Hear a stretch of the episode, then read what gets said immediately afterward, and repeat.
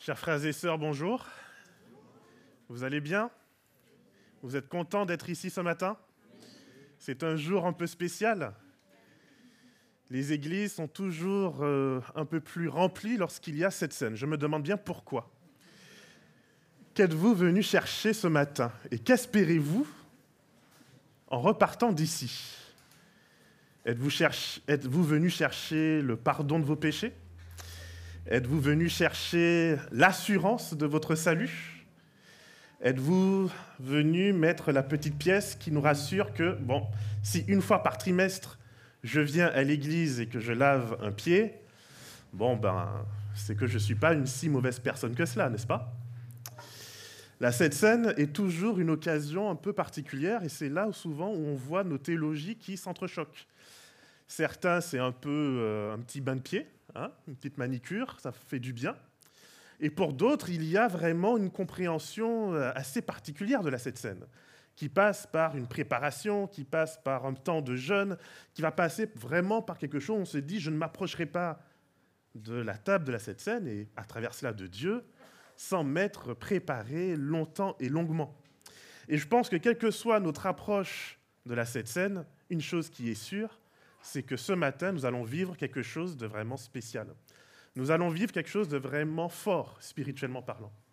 Et pour pouvoir vraiment nous mettre en contexte, j'aimerais justement qu'on se demande pourquoi on a besoin de se laver les pieds. Pourquoi avons-nous besoin de ce rappel du pardon divin pour nos vies? Je ne sais pas pour vous, mais en tout cas moi, je considère que je suis une personne plutôt bien. Hein je mens pas, en tout cas pas trop. Je vole pas, en tout cas pas trop. Je ne tue pas, sauf de temps en temps avec la langue, ça dépend. Euh, je ne convoite. bon, je dirais pas de bêtises non plus. Euh, bon, voilà, un peu comme tout le monde, quoi. Ni pire, ni moins que les autres. Pourquoi donc avoir ce besoin de repentance, ce besoin de s'approcher de Dieu et de dire Seigneur, j'ai besoin de ce rappel de ce que tu fais pour moi, de cette alliance, de ce pardon que tu m'offres. Alors je sais, pour certains, la culpabilité vient naturellement, ça vient tout seul. On n'a même pas besoin de dire grand-chose, il suffit des fois d'un regard, et je sens des fois la gêne. On s'est dit, oulala, le pasteur, il me regarde, pourquoi est-ce qu'au moment où il parle de la convoitise, il m'a regardé? Et du coup, ça vient tout seul, et on se met à avoir un peu les jetons. Pour d'autres, quel que soit ce qui se passe, hein, la conscience est tellement endurcie que franchement, euh, même si vous mettez le feu à l'église, euh, en général, tout va bien. Le pardon, la repentance, des thématiques qui sont vraiment, il faut l'admettre, passées de mode dans beaucoup de cas. Mais ce matin, moi, j'aimerais en parler. J'aimerais en parler parce que je pense que très souvent, on sait un peu habitués à un style de vie, surtout nous qui avons la chance de vivre ici, dans un beau pays protégé, que nous le sommes par euh, de belles armées, par de beaux engins de guerre et qui nous garantissent la paix. Savez-vous comment, nous ici en France, nous garantissons notre paix? Est-ce que je peux voir la main de quelqu'un qui aurait une petite idée de savoir comment nous ici en France, nous garantissons notre paix? Et les intérêts vitaux de notre nation. Comment? En allant faire la guerre ailleurs, j'ai entendu La dissuasion nucléaire. J'aime énormément ce mot. La dissuasion nucléaire. Vous voyez, il y a un petit côté sympa dedans. Vous savez ce qu'est la dissuasion nucléaire? Est-ce que je peux voir les mains de ceux qui connaissent le principe de la dissuasion nucléaire? Ah, vous n'êtes pas assez nombreux. Alors je vais vous expliquer.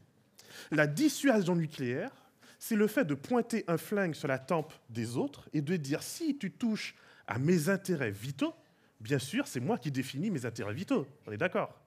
Si tu touches à mes intérêts vitaux, j'ai en ce moment même dans les océans un sous-marin qui a coûté très cher et qui comporte chacun de ces sous-marins. Donc la France est chanceuse d'en avoir quatre et chacun de ces sous-marins contient 16 missiles balistiques. C'est la même technologie des missiles qui permettent d'envoyer les satellites dans l'espace. Vous voyez, Ariane. Hein? Si la France est impliquée dans le projet Ariane, ce n'est pas juste pour l'avancement de l'humanité.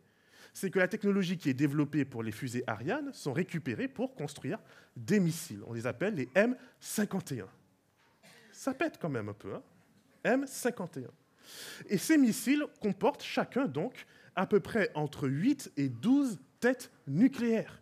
Chacune de ces têtes nucléaires sont capables d'éradiquer la moitié de la France. Donc en ce moment même, notre sûreté, nos droits de l'homme, nos lumières, nos philosophies sont garanties uniquement par la loi du plus fort en réalité. Et c'est parce que nous avons en ce moment même, et inutile de vous dire qu'avec euh, ce qui se passe en ce moment dans le monde, nous avons non seulement un sous-marin en train de naviguer les eaux, mais on en a même un deuxième qui est prêt à appareiller à n'importe quel moment. Pourquoi? Pour dire au grand méchant loup, si tu ne nous respectes pas, nous allons t'éradiquer de la surface de la planète. Voilà comment, depuis maintenant un certain nombre d'années, nous garantissons dans le monde la paix, la prospérité, bien sûr pour ceux qui sont suffisamment chanceux de posséder l'arme nucléaire. On appelle cela le feu nucléaire. Nous pensons souvent que nous sommes très évolués. Nous pensons souvent qu'il y a d'un côté les barbares et de l'autre côté les civilisés. Mais en réalité, on se rend compte que souvent les civilisés sont ceux qui sont capables de la plus grande des barbaries. Nous sommes civilisés parce que nous disons au reste du monde, si vous nous embêtez, nous allons vous éradiquer de la surface de la Terre. Quelle avancée, quelle civilisation, quelle beauté que ce feu nucléaire qui permet à chaque instant et à chaque moment au président de la République de se trimballer avec une valise nucléaire et de dire, regardez-moi, si vous m'embêtez, je vous éradique de la surface de la planète. Super, n'est-ce pas? Et pendant ce temps, on exploite. Pendant ce temps, on fait ces petites gaguères avec ceux qui sont trop faibles pour avoir évidemment l'arme nucléaire. Pendant ce temps, on met, comme un peu dans une pièce de théâtre, les rideaux qui ne permettent de voir que ce qu'on veut que le spectateur voit. Et derrière, que se passe-t-il? Malheureusement, le feu qu'on apporte aux autres la guerre qu'on apporte aux autres finit toujours par se retourner contre nous. Et je ne sais pas si vous lisez un peu les, actualités, mais malheureusement, malgré toute notre opulence, nous vivons en ce moment même dans un pays où les différences entre pauvres et riches ne font que s'accroître, où finalement, les avancées qu'on pensait garantir à tout à chacun, eh bien, finalement ne sont garanties qu'à une petite minorité. Et je suis frappé de voir que cette situation s'est déjà produite. Je suis frappé lorsque je lis certains prophètes, particulièrement mes préférés Amos et Osée, de voir comment dans l'histoire, ces choses reviennent encore et encore et encore. Parce qu'on a beau évoluer technologiquement, on n'évolue pas en même temps à la même vitesse au niveau de son cœur. Et donc on continue à retrouver des nations qui se disent riches, des nations qui se disent opulentes, des nations qui se disent évoluées, avancées. Et Dieu envoie régulièrement un prophète pour dire, mais en fait, le sang que vous cachez sous le tapis, moi je le vois. La pauvreté que vous cachez, moi je le vois. Vous êtes peut-être enfermé sur les réseaux sociaux, dans des projets, dans des programmes où on ne vous montre que l'opulence, les jets privés et autres.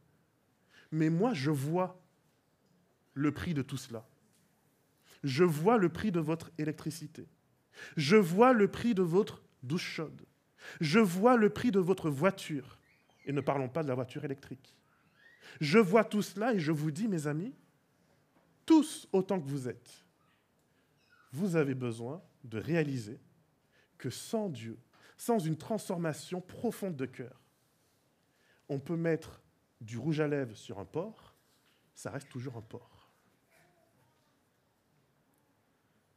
Et moi le premier.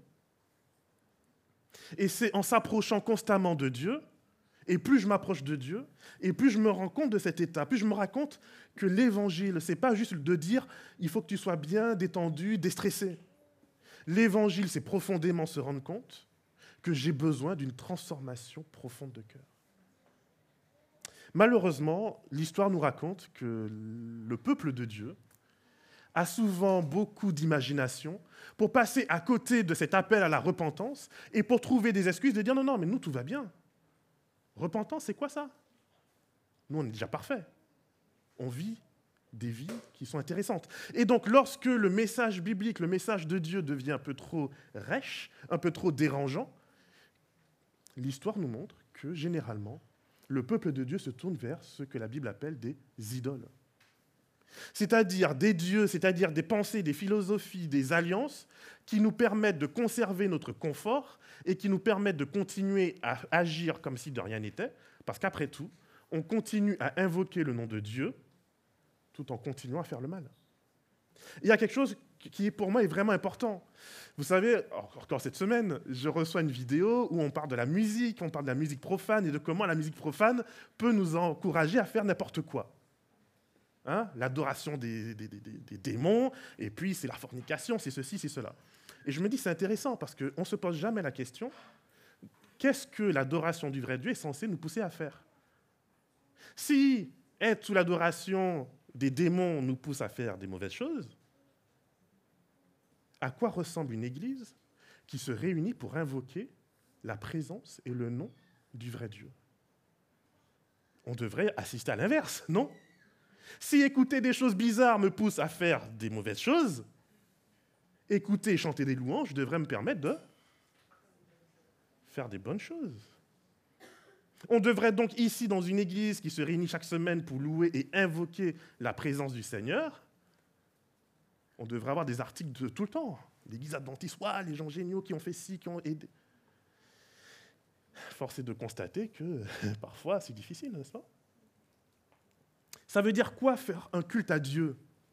C'est pas juste venir bien habillé et puis se dire allez, je vais aujourd'hui euh, chanter, je vais lire quelque chose. Un culte, invoque la présence de la divinité qu'on adore.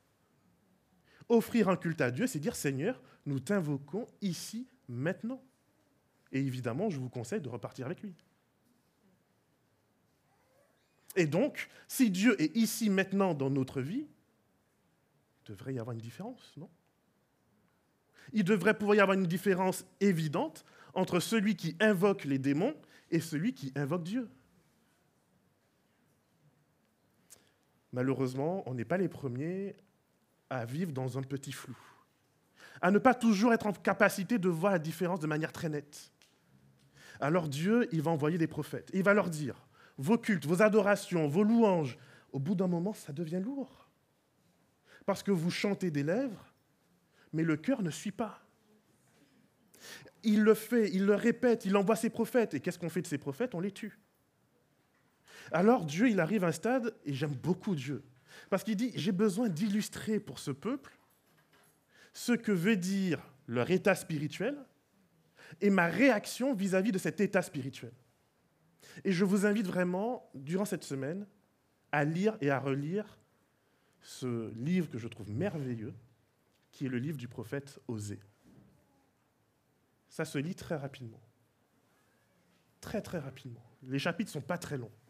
Et vous allez voir que Dieu, dans cette lettre, exprime sa colère, il exprime sa tristesse, il exprime que son cœur saigne de voir son peuple se tourner vers des concepts creux plutôt que de rester fidèle à ce qu'il peut apporter dans leur vie. Et la question qui se pose, c'est quoi faire?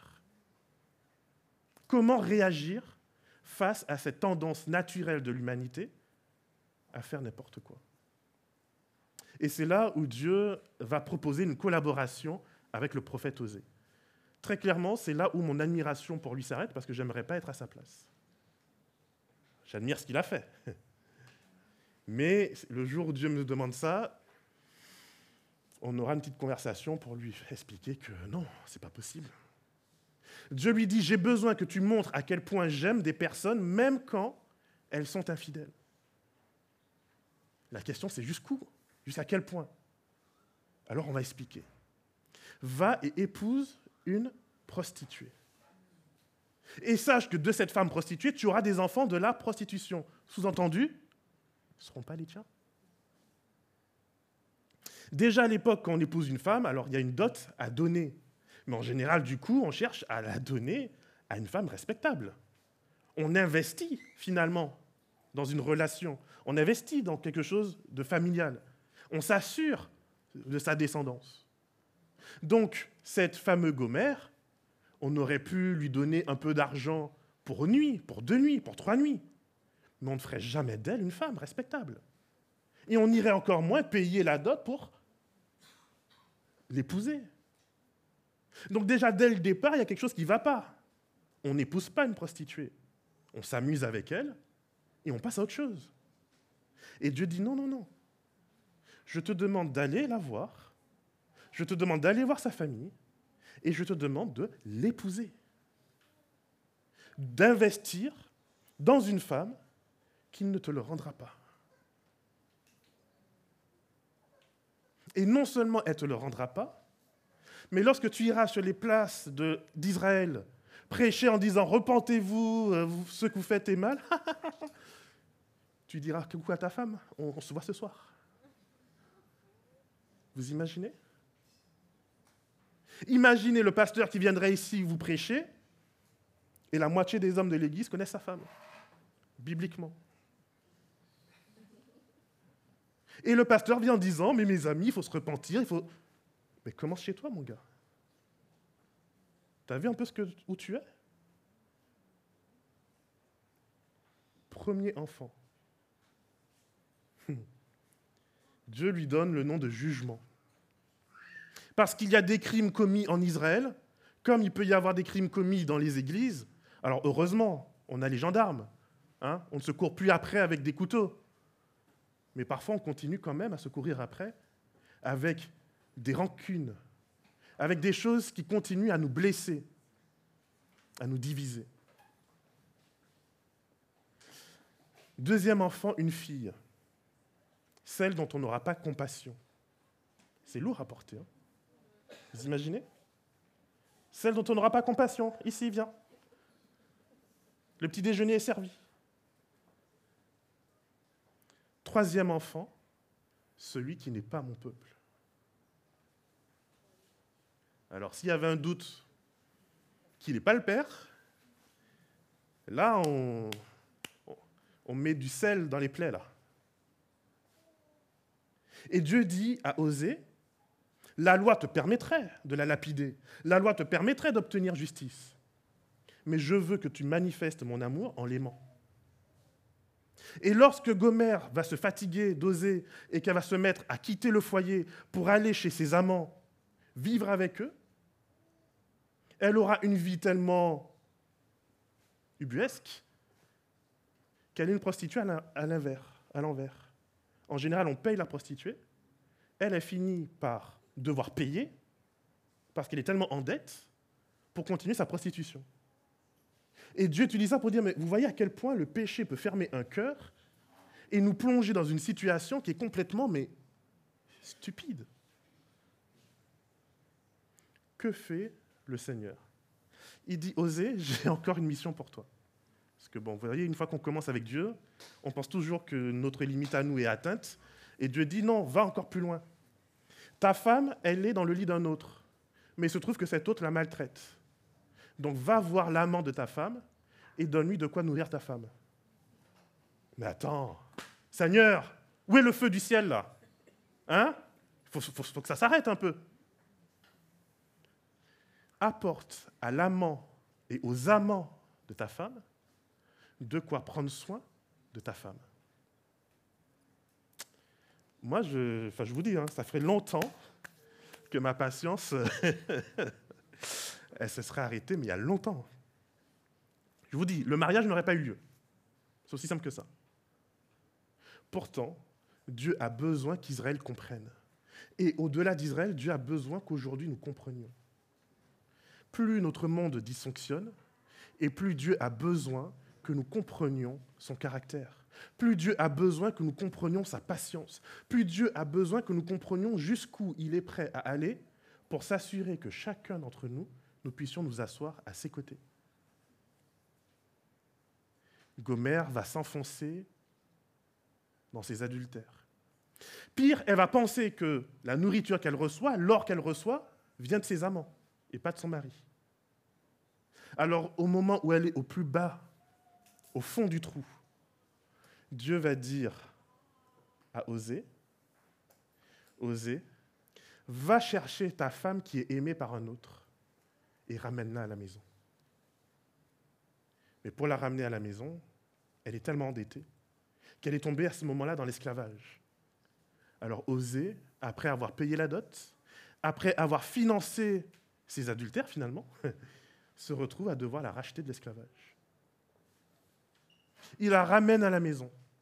Et à ce moment, le texte transitionne sur l'amour de Dieu pour son peuple. Et il lui dit, je te mènerai dans le désert et je parlerai à ton cœur.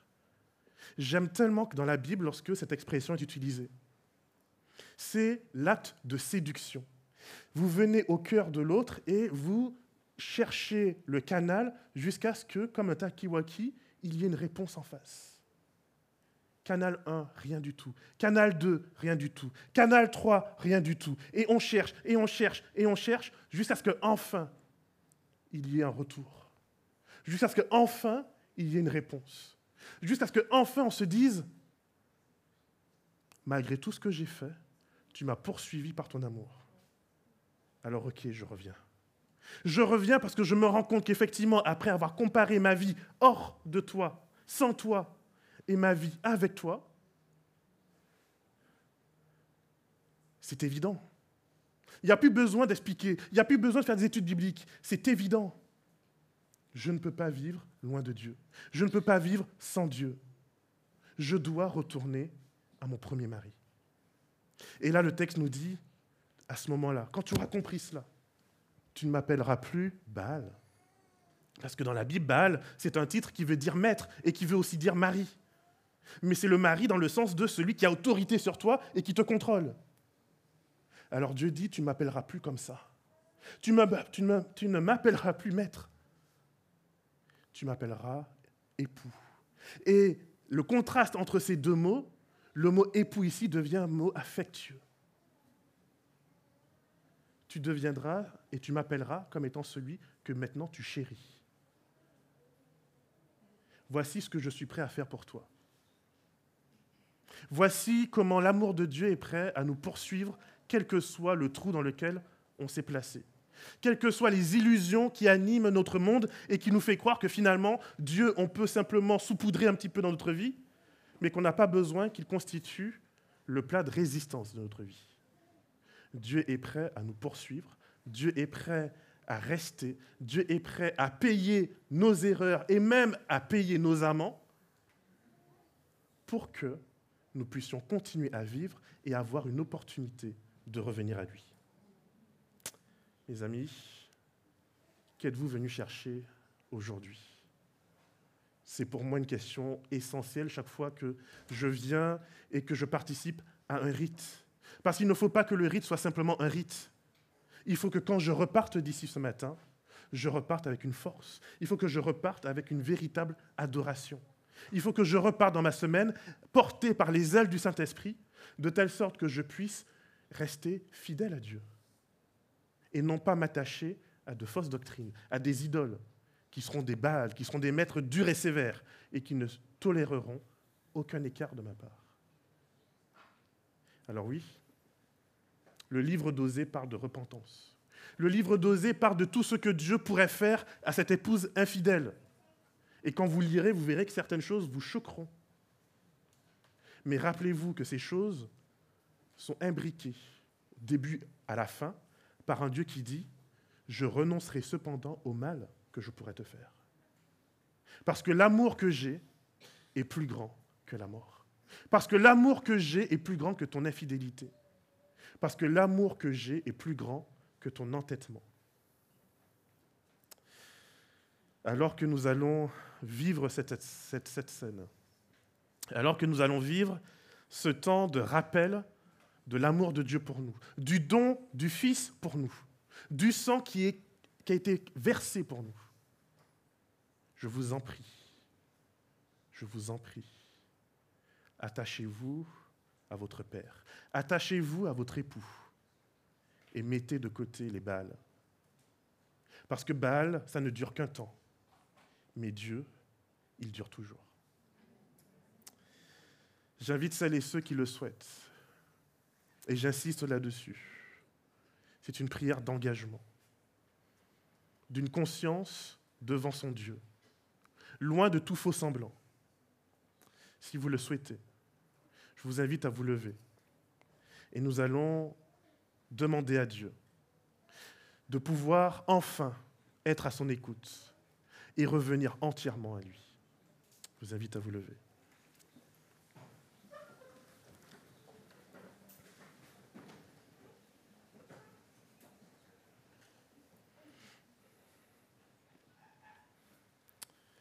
J'ai sous-titré ce partage Un Dieu qui murmure à l'oreille des humains.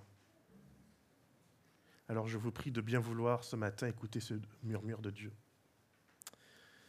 Notre Dieu, notre Père, ce matin, nous voulons, à travers cet acte, nous rappeler que malgré le baptême, malgré notre engagement, nous sommes toujours dans ce monde. Nous sommes toujours, Seigneur, aux prises de choses avec lesquelles, malheureusement, soit nous luttons activement, soit nous avons peut-être arrêté parce que nous sommes découragés. Et alors nous avons trouvé des rationnels pour justifier que bah, finalement ce n'était pas si mal que ça, ce n'était pas si mauvais que ça. Seigneur, je te prie pour que ce matin nous puissions comprendre qu'à travers le lavement des pieds, à travers cette scène que nous prenons, tu nous invites à nous rappeler que notre relation avec toi doit être quotidienne, que c'est quotidiennement que nous nous renforçons, que c'est quotidiennement que nous grandissons, que c'est quotidiennement que nous apprenons à résister au mal, que c'est quotidiennement que nous nous repentons. C'est un cheminement de vie. Ce n'est pas juste un acte que nous faisons une fois par trimestre, mais c'est quelque chose que, Seigneur, nous voulons vivre tous les jours. Nous voulons accepter ce service que tu nous proposes, de nous laver lorsque nous marchons sur cette terre et que nous nous salissons. Nous voulons accepter ton corps qui nous nourrit. Nous voulons accepter le signe de cette alliance, de ce sang qui a été versé pour nous, pour nous ouvrir les yeux que cette humanité est capable de tuer et de gâcher même ceux qui a de plus parfait de plus saint, de plus merveilleux dans ce monde. Aide-nous. Aide-nous à ne pas passer à côté de cette merveille, de cet esprit, de cet exemple, de cette relation à toi. Je te prie, Seigneur, pour que ce matin, ceux et celles qui se soient levés puissent l'avoir fait en toute connaissance de cause, avec sincérité de cœur, non pas en espérant être parfait, mais en espérant être parfaitement attaché à toi. C'est ma prière en ton nom. Amen.